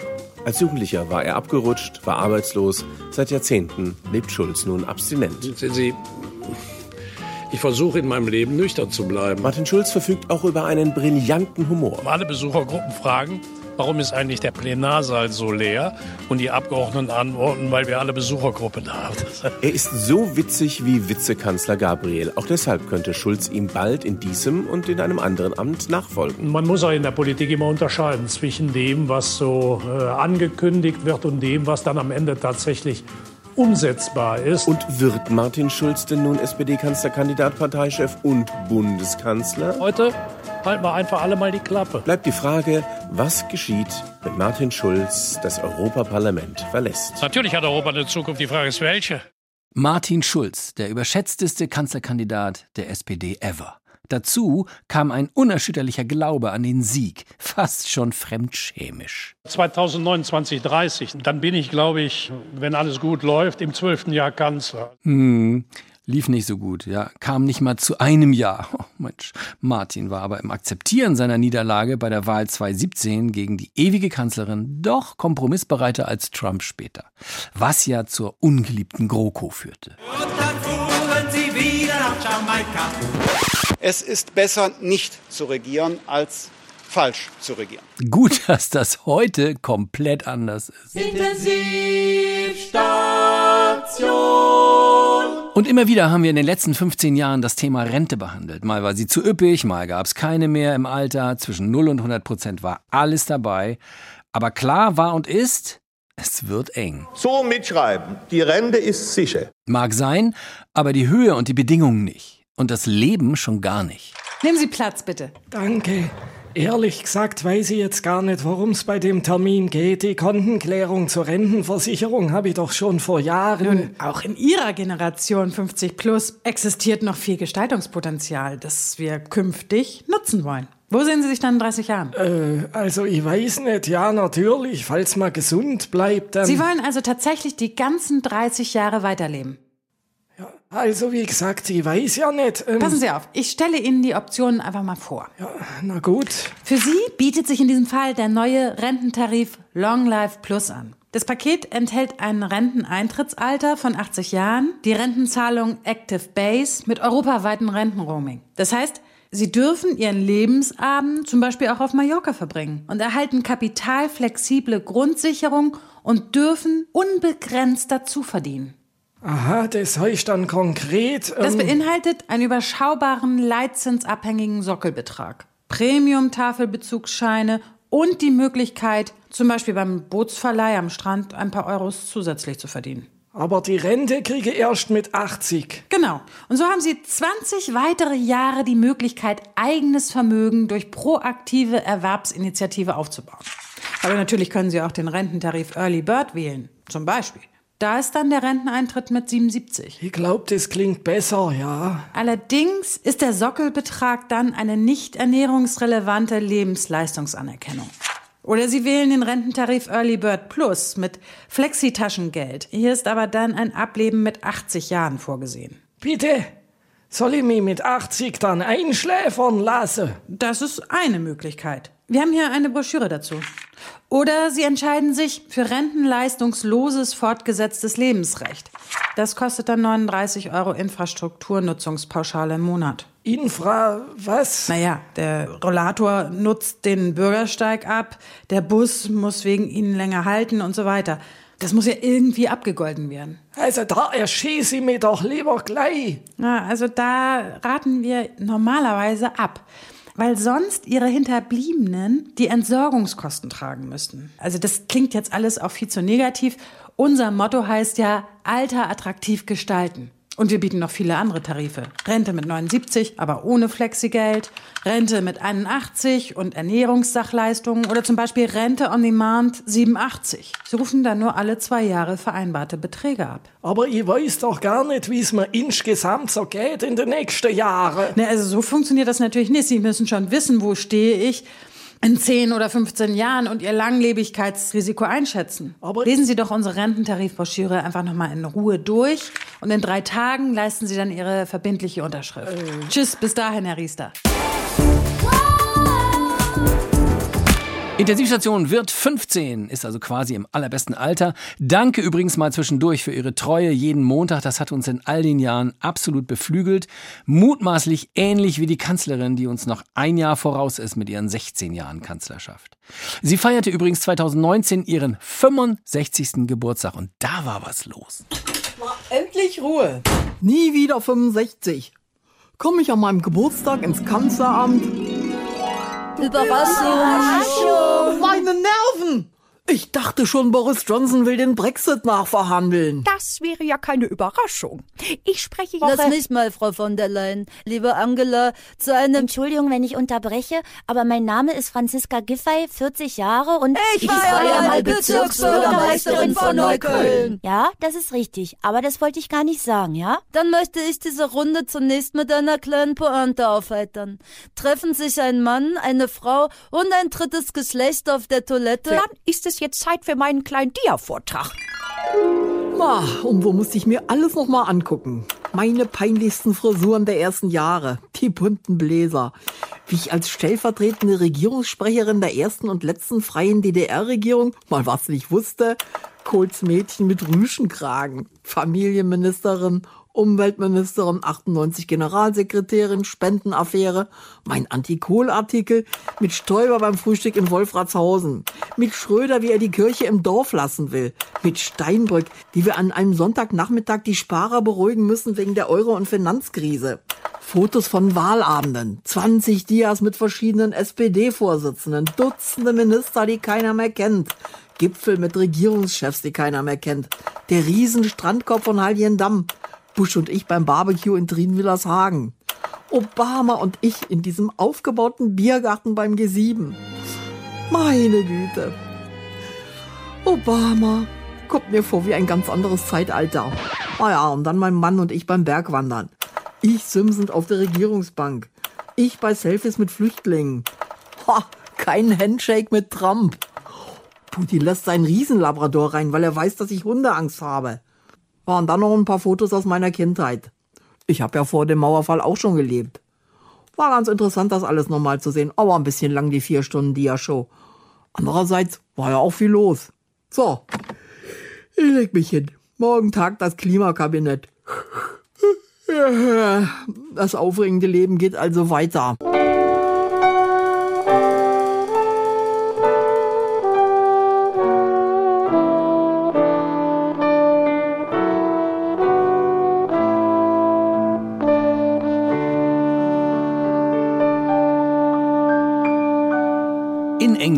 Das sich entschieden hatte, auch mit Hilfe des neuen Premiers Boris Johnson aus der EU auszutreten, kam es zu Johnsons besonderer Regentschaft. Er war ein Mann des intelligenten Wortes und der entschlossenen Tat sowie der freiliegenden Frisur. Und auch ich habe ihn hier in der Intensivstation angemessen gewürdigt. Boris Johnson wird einmal der glänzendste Premierminister des Landes werden. He's not a politician, he's a clown. So sagte es der damalige Lehrer seines Theater- und Theatralikkurses am Buster Keaton Knabeninternat in Eton. Geboren 1964 als Sohn einer dicken Lippe und eines groben Wischmobs in New York, wurde er wegen rüpelhaften Verhaltens im Kinderwagen ausgewiesen, machte in Großbritannien weiter und seiner Herkunft alle Ehre. Er organisierte die Einführung des Unterrichtsfaches Grobes Blabla sowie taktische Angstmacherei. Nach dem Studium der Fächer Mäntelchen im Wind, Geschwätz von gestern und angewandte Bullshitterie an der Elite-Uni Eton kam er in den 90ern zu den Tories und wurde dort sehr erfolgreicher erster Chaostheoretiker auf kommunaler Ebene. Ins Amt des Oberbürgermeisters von London kam er durch die Ankündigung, die Stadt zur Ping-Pong-Hochburg der Welt zu machen, mit dem legendären Satz Ping pong is coming home. gewann er die Hauptstadt im Handstreich. Wenig später ließ er seine Biografie Just Boris schreiben, machte jede Woche fünf Versprechungen, die er jeweils freitags als Versprecher bezeichnete und zurücknahm. Dieses Ritual des Boring Borising ging später in die Analitäten des Stadtparlamentes ein. Kurz darauf entwickelte er Talent im BB, im Brussels Bashing, einer speziell britischen Verbalsportart, indem er zum Beispiel behauptete, Brüssel wolle Kondome verkleinern und den Verzehr von Fish and Chips unter Strafe stellen. Boris oder Bojo, wie das verzückte Empire ihn bis heute nennt, war Gründer und Erfinder des Brexit, nachdem sein alter Kumpel David Cameron keine Lust darauf hatte. Seither zieht Bojo mit seinem Brexit-Tier, dem Goldesel Bibabo, übers ganze Land und kündigt Reichtümer an, die nach dem vollzogenen Brexit über dem Land aus den Bojo Rose, den neuen Rosinenbombern, abgeworfen werden sollen. Selten hat ein Wischmob allein so viel im Leben erreicht. Selbst SpongeBob kann da nur enttäuschend abwinken. Und jetzt steht Bojo vor dem größten Bullshit seines Lebens. Er könnte Premier-Bullshitter werden, wenn er nicht vorher geköpft wird. Noch vor einem Jahr ließ er nämlich wissen, meine Chancen, Premierminister zu werden, stehen schlechter, als von einem Frisbee geköpft zu werden. Und wenn er nicht geköpft wird, dann hat er sich vorgenommen, sich künftig wenigstens um Kopf und Kragen zu reden. Schließlich hat er das studiert. Thank you. Die Beziehung zwischen Mann und Frau war auch am Ende der Zehnerjahre nach wie vor eine besondere. Von Gendern war noch nicht die Rede und gerade im Bundestag, wo ja oft Frauenpolitik begann, konnte man an einem Satz des forschen CDU-Abgeordneten Philipp Amthor ablesen, wie weit doch die Gleichberechtigung schon gekommen war. Es ist richtig, dass wir alle auch noch besser darin werden müssen, wie wir auch Frauen beteiligen. Und Frauen sind eben auch im Parlament eine wichtige Unterstützung, auch für uns in der Fraktion. Gut, dass das einer öffentlich mal so zugibt. Bravo, Philipp. Diesen Ton musste ich einfach nochmal spielen, denn die Frauenbewegung hat Amthor ja doch einiges zu verdanken. Es wäre ein fataler Weg, wenn wir nach 70 Jahren Erfolg der NATO äh, sagen, vielleicht besoffen oder äh, aus Übermut sagen würden, na dann geben wir es jetzt auf. Ja, so besoffen kann man doch gar nicht sein, um das zu tun, Herr Röttgen, oder? Nur weil Trump keinen Bock mehr hat? Obwohl Stichwort besoffen. Vielleicht wäre es nach einem zünftigen Besuch der Craft Beer Messe in Landshut doch eng geworden für die NATO. Guten Tag, möchten Sie mal testen? Das ist hier Karl-Heinz Kamikaze, Mhm. ein mittelgehopftes, dunkles, helles, mit weichem Schaum, ganz mild, wird nur bei Vollmond abgefüllt. Also, äh, Bier? Ja, ja, Bier, aber ganz anders als die alte Rothaut. Das ist dieses rotblonde Obergierige, das wäre dann das hier. Ja, so eine kannte ich auch mal, so eine rotblonde, ne? Und die war auch so obergierig. Aber lassen wir das. Was ist das da? Ah, das ist ein Zwickauer Zwickel. Das hat so einen leichten Nachgeschmack von Knäckebrot und alten Kaffee. Möchten Sie mal? Nee, nee, also Sie, ich hätte gern ein Bier, so ein ganz normales. Ein Imperial Stout hier drüben. Das ist auch ganz spannend. Das Ah. heißt, Rübe zahlt Recher und das drückt so ein bisschen am Gaumen, hat dann aber feine Anklänge an rostige Fahrradwerkstatt und alte Wanderstiefel. Nee, nee, nee, ich find, das finde ich nicht ganz so. also- Ja, aber dann vielleicht das Rauchbier hier aus dem mittleren Schleswiger Land. Das heißt Hau weg, Norbert. Hm. Und das wird so in alten Schweinekoben gerührt an einer offenen Stalltür. Nee, also wissen Sie, ich weiß nicht, nee, das... ja, aber dann vielleicht das hier Dunkelrunkel. Das ist mit geraspeltem Süßholz, ganz karamellig verspielt, aber im Nachgang holzig, faulig, so ein bisschen Schimmelschame in der Zweitnote. Das mögen aber nicht alle. Moment mal, das ist gar nicht zu probieren. Äh, Das ist meins. Mm. Das ist aber gut. Was ist das? Das ist Kaffee ohne alles. Lecker.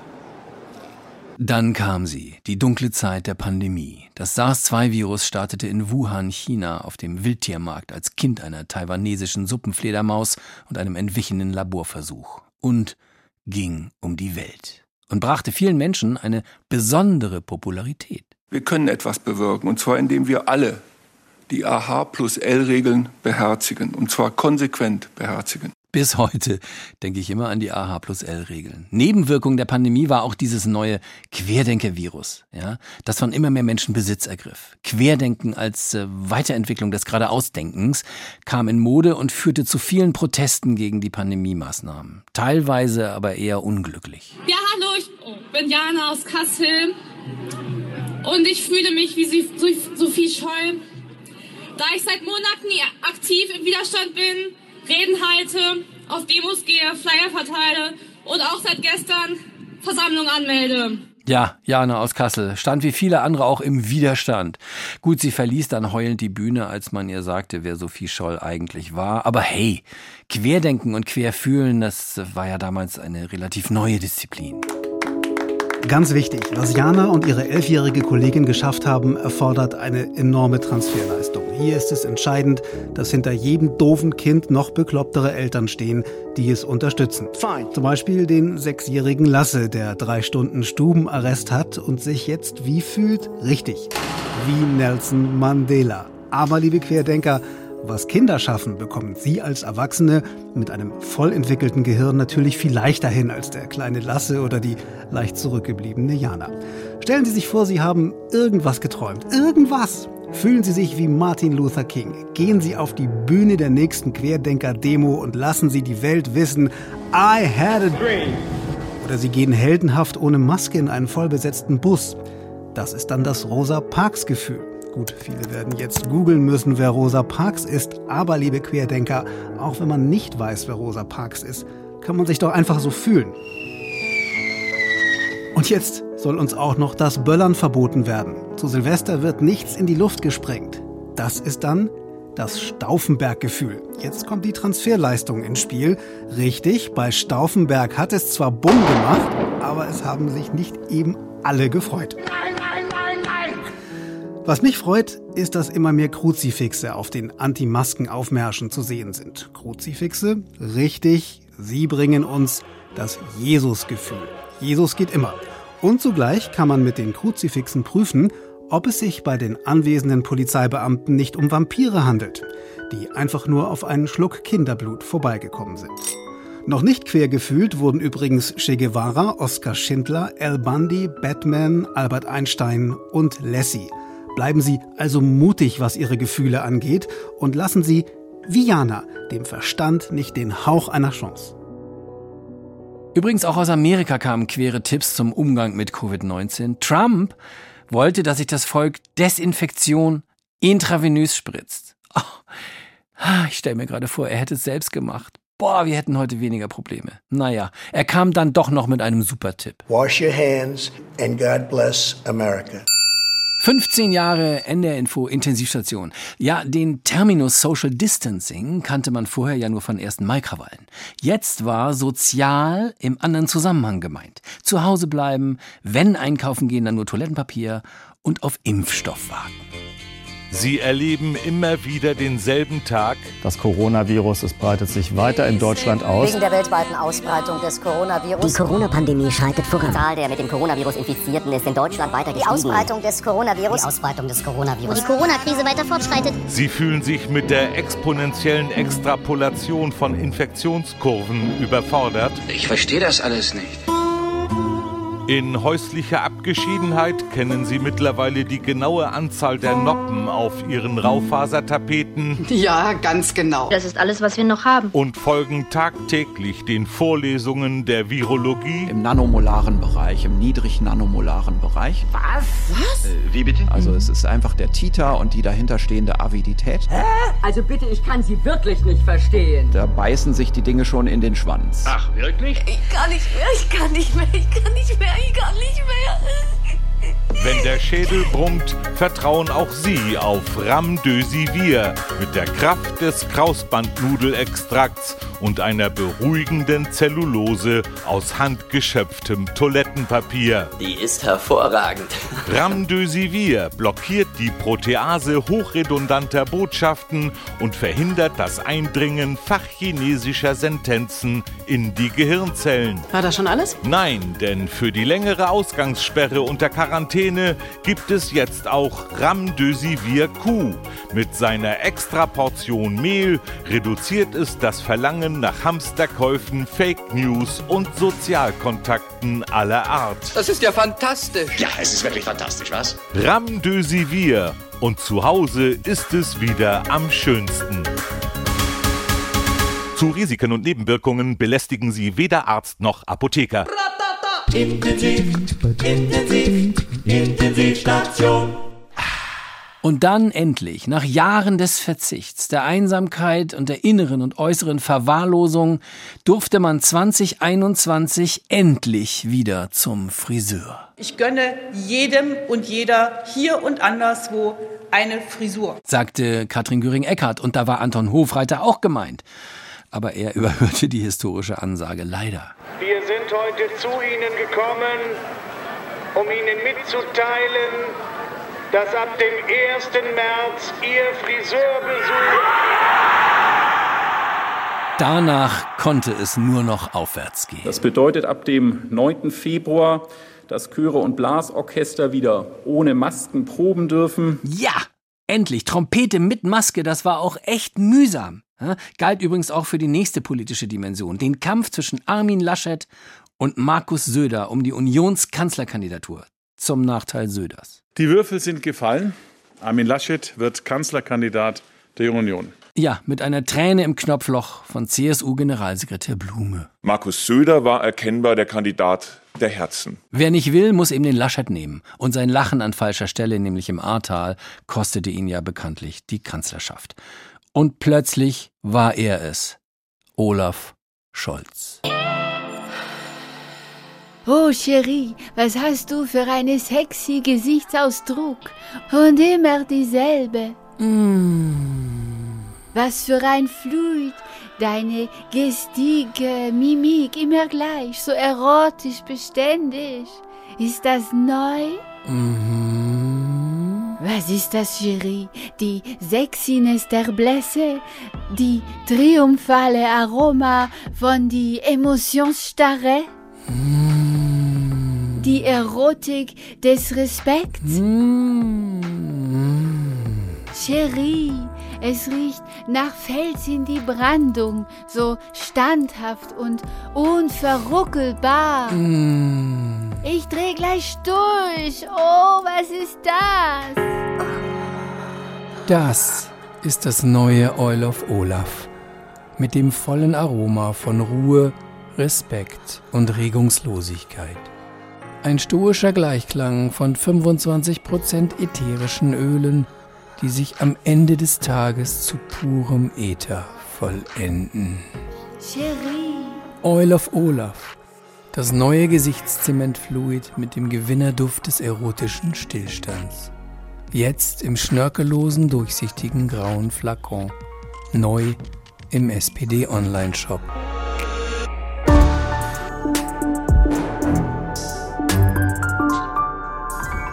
Olaf kam und mit ihm die Ampel und Angela ging. Was sie mit ihrer freien Zeit denn jetzt wohl anfangen würde? Ich möchte schon in der jetzt kommenden Lebensphase mir genau überlegen, was kommt denn in mir so hoch? Man weiß ja, wenn in einem etwas hochkommt, muss es nicht immer angenehm sein. Der Zapfenstreich war aber ganz schön, sie verschwand danach im Auto und ab da ward sie gar nicht bis kaum noch gesehen. Und wir existierten trotzdem weiter. Auch wenn es dem Volk nicht klar war, was ein Verlust von Mutti mit ihm so macht. Und dazu hatten wir einen Experten für politische Orientierungsfragen nach Machtwechseln im Studio. Also die Frage war, was macht sowas mit den Deutschen? Guten Abend, Herr Fritsche, und lassen Sie mich gleich darauf antworten.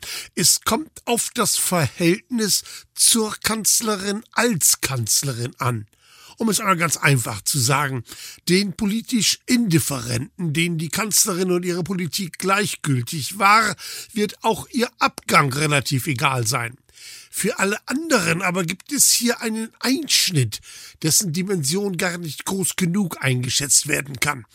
Hier wird es jetzt eine der zentralen Aufgaben von Olaf Scholz sein, die Bevölkerung sanft durch diesen Übergang zu geleiten. Äh, Entschuldigung, hat der Kanzler nicht wirklich Größeres und Wichtigeres zu tun, als sich um, äh, um die Befindlichkeiten der Merkel-Vermisser zu kümmern? Ganz im Gegenteil.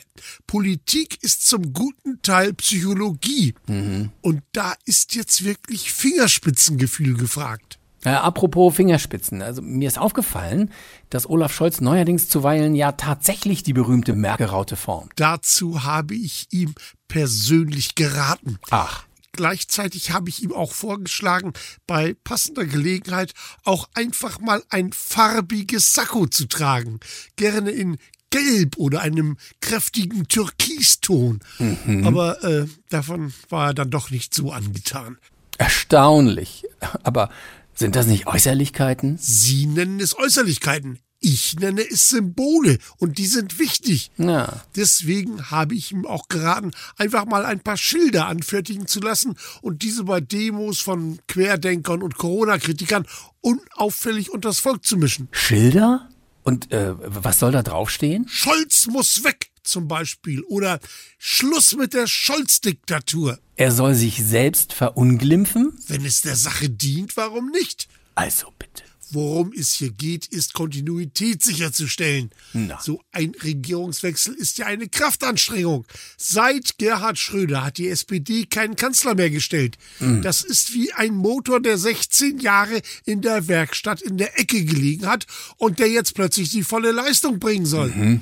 In der Technik spricht man da vom Losbrechmoment. Je geschmeidiger der Übergang verläuft, umso schneller erreicht der Motor seine Höchstleistung.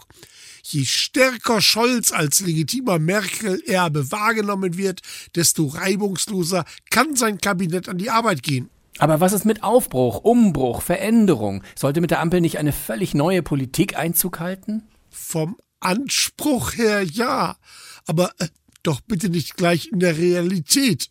Ah. Die Menschen wollen Veränderung, aber nur eine, bei der für sie selbst alles beim Alten bleibt.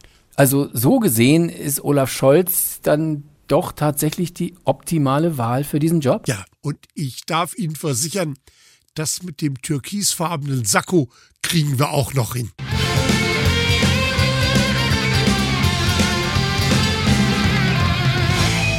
Intensivstation, die Radiosatire. Wir kommen so langsam zum Ende unserer Feierstunde, zum 15. Jahrestag.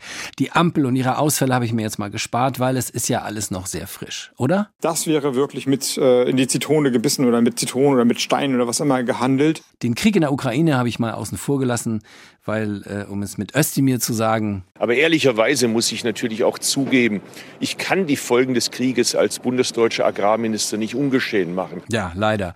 Auf ihn hatten wir nämlich gesetzt, aber Gott, Totalausfall der Özdemir. Schön aber, dass die Außenministerin sich bis an unseren Esstisch gearbeitet hatte. Ich glaube, viele von Ihnen am Armbrusttisch diskutieren darüber, was sind eigentlich diese Tierpanzer, die vorher niemand äh, kannte. Und jetzt reden wir über Gepard, Leos und Marder. Ja, Fuchs, Puma, Dachs und Dingo. Und auch bei Biber und Maulwurf hätte ich mich jetzt nicht gewundert. Das alles kostet Wumms, Doppelwumms, Zeitenwende und Hunderte von Milliarden. Was wir jetzt machen, kostet viel Geld. Ich scheiß dich sowas von zu mit meinem Geld, dass du keine ruhige Minute mehr hast. 218,5 Milliarden Euro, das ist nicht wenig. Ich dir jeden Tag Cash im Koffer. Und ich bin, habe nicht nur großes Verständnis dafür, wenn dem einen oder anderen dabei mulmig wird. Die Versuchung ist so groß. Ich bin auch froh darüber. Denn die Gefahr ist ja sehr, sehr groß, dass man in einer solchen Situation, wenn man schon viel Geld ausgibt, denkt, da gibt es ja kein Halten mehr. Dann nimmst es. Und dann hab ich dich. Dann gehörst du mir. Dass wir aber Maß und Mittel warten, waren, wenn wir so große, massive Investitionsprogramme auf den Weg bringen, das gehört auch zum Erfolg dieser Maßnahme. Ich schiebe dir hinten und vorne rein. Wie es dazu gehört, dass wir in der Vergangenheit solide gewirtschaftet haben und das auch in dieser Krise weiter tun. Ich schicke jeden Tag Cash. Ich scheiß dich sowas von zu mit meinem Geld, dass du keine ruhige Minute mehr hast. Ich halte das für eine ganz wichtige Maßnahme und sie wird dazu beitragen, dass insbesondere langlebige Konsumgüter jetzt mehr gekauft werden als ohne diese Maßnahme. Ich kauf dir eine Villa, dann stellst du noch eine Ferrari davor, deinem Weib schicke ich jeden Tag eine Fünfkaräter. Und es ist sehr bewusst eine Maßnahme, die groß ist. Ich scheiß dich sowas von zu mit meinem Geld. Der Krieg und die Folgen, die Kosten und das Ampelchaos. Ja, die würden jetzt noch weitere drei Stunden erforderlich machen. Friedrich Merz allein weitere zwei. Aber ähm, auf einen habe ich mich jetzt noch beschränkt. Äh, einen habe ich noch quasi als Rausschmeißer. Etwas, das die Ampel geschafft hat. Und wobei es kaum Kritik gab. Das Deutschland-Ticket kostete am Anfang 9 Euro. Fahrspaß in vollen Zügen genießen. Guten Tag, meine Damen und Herren. Willkommen im Nahverkehrszug von Flensburg nach Garmisch-Partenkirchen. Wir begrüßen besonders alle Fahrgäste, die bisher noch nie Bahn gefahren sind. Bitte beachten Sie, unser Zug fährt leider nicht kurz rechts ran, wenn Sie mal müssen. Bitte benutzen Sie in diesem Fall eine der beiden möglicherweise funktionsfähigen Toiletten im Zug, falls Sie bis dorthin vordringen können. Meine Damen und Herren, als Folge des 9-Euro-Tickets ist das Platzangebot pro Person im Nahverkehr geringfügig reduziert. Von der Wurstverpackung kennen Sie den Hinweis zur Haltungsform der Tiere. In unserem Zug befinden Sie sich derzeit in Haltungsform 1, Stallhaltung. Bitte werfen Sie unnötigen Ballast wie etwa Koffer und lästige Ehepartner in günstigen Momenten aus dem Fenster und legen Sie Ihre Kinder auf die Gepäckablage. Lassen Sie Fahrgäste, die sich außen an den Zug geklammert haben, bitte auf Wunsch durch das Fenster einsteigen und nehmen Sie sie auf den Schoß.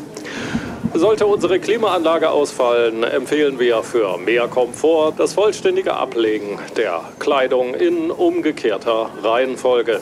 Unser Zug hat derzeit leider eine Verspätung, die von Uhren nicht mehr angezeigt werden kann.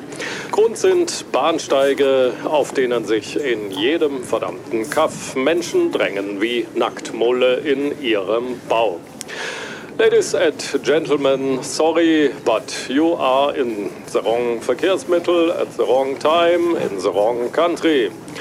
Please consider to exit at the next station to maintain your health. Thank you.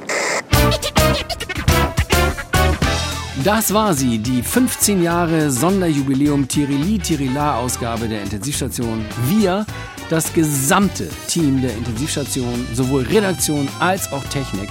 Wir danken Ihnen und euch für 15 Jahre dabei sein und gut finden, für Ihre Kritik und euer Lob. Das ist ein Erfolg. Danke, Herr Scholz. Das geht nicht, das muss jetzt wirklich beendet werden. Ja, ist richtig. Die Zeit ist um. Danke.